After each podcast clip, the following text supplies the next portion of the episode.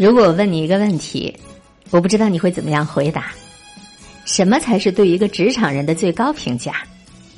除了有想法，我想另一个应该就是这个人没有混日子。最近“混日子”这个词儿成了网络热词，许多人呢都在讨论这个话题。三六零的创始人周鸿祎有一篇旧文章也被人再次翻出来了。文章这么说。说在公司混日子的人，最终伤害的是他自己。这个世界正在加速抛弃混日子的人。你知道什么样的状态算是在混日子吗？答案就是：如果你总是见到跟自己差不多的人，就说明你在混日子。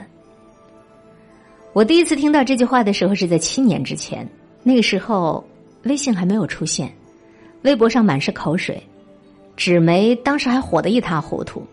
不少媒体的记者月收入能够轻轻松松就过万元，一些报社的年广告收入动辄就是好几个亿。但我有一个纸媒的同行，毫不犹豫就选择了辞职，投身到当时还不被看好的新媒体领域。许多人都不理解，我也偷偷问过他：单位待遇那么好，为什么要离开呀？他的答案让人惊讶。他说：“虽然我是报社的资深记者，但我每天做着同样的工作。”见到的都是跟自己一样的人，我不会被淘汰，也不会被超越，可我也看不到更大的世界。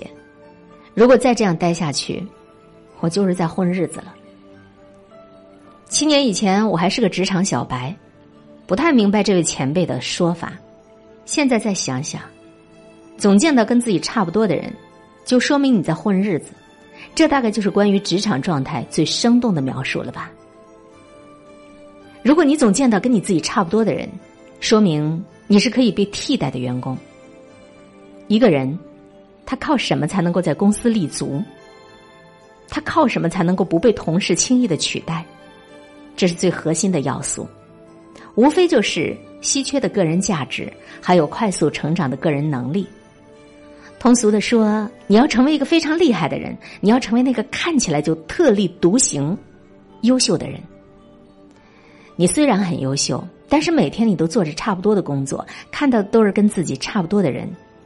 你八零后，大学毕业，工作十年了，每月工资就是那几千块，偶尔请假，没有强烈的上进心，你并不觉得羞愧，因为你发现你周围的人都是这样活着的。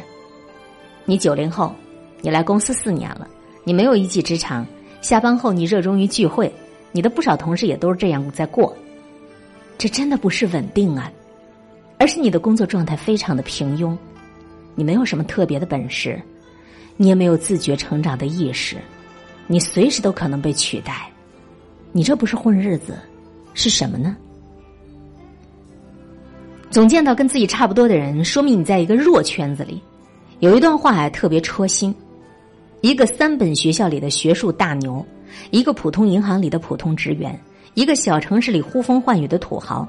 他们总是非常容易沾沾自喜，为什么会是这样呢？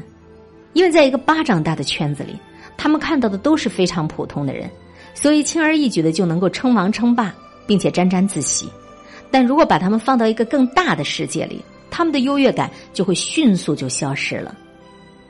一个公司，也就是一个圈子，每天跟你相处的同事，这也就是你的强关系的好朋友。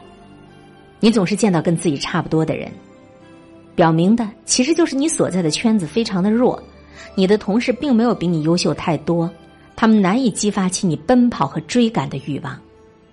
圈子决定着我们的格局和命运，你在一个没有危机感的圈子里，自然只能够是混日子了。有没有混日子，其实就是看看你身边是不是到处都是跟你一样差不多的人。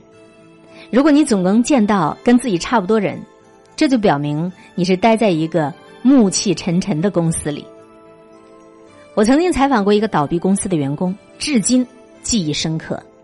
他说，在公司关张的前一年，自己每天见到都是老样子的同事，老样子的同事跟你谈的，要么是不见起色的生活，要么是乏味的伴侣，要么就是对公司前途的担忧。他们分享的没有关于未来的惊喜，也没有什么新鲜的事情。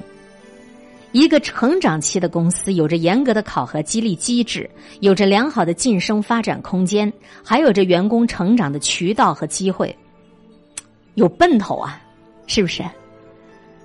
在一个有奔头的单位里，员工每天都自带激情、自打鸡血；相反，在一个暮气沉沉的公司，配套的机制也不齐全，员工难免不思进取、得过且过，这就是一个负面的循环。公司是在混着员工的日子，员工呢又在混着公司的日子，也顺带着混了公司的前途。前几天我跟一位多年不见的老朋友聚了一会儿，才知道半年之前他已经辞去了小公司的副总。以三十四岁的高龄应聘成了一家行业内顶尖企业的中级雇员，周末的时候还在复习英语，准备报考中山大学的硕士。他说：“感觉自己的人生还可以再抢救一下。”有一些感慨啊，我们辛辛苦苦的去工作，要么是为了赚钱，要么是为了实现理想。如果你什么都没有得到，却在混日子，那就太可惜了。所以，如果你总是看到比自己优秀的人，说明你正在走上坡路，你需要继续加油。可如果你总是看到跟自己差不多的人，甚至你总是看到还不如自己的人，说明你正在混日子，你真的需要改变。能够混日子的人也有啊，但那是在职场早已打下江山的人，他们功成名就了，他们有资格。你还年轻，你还没有资格，你的人生或许还可以再抢救一把吧。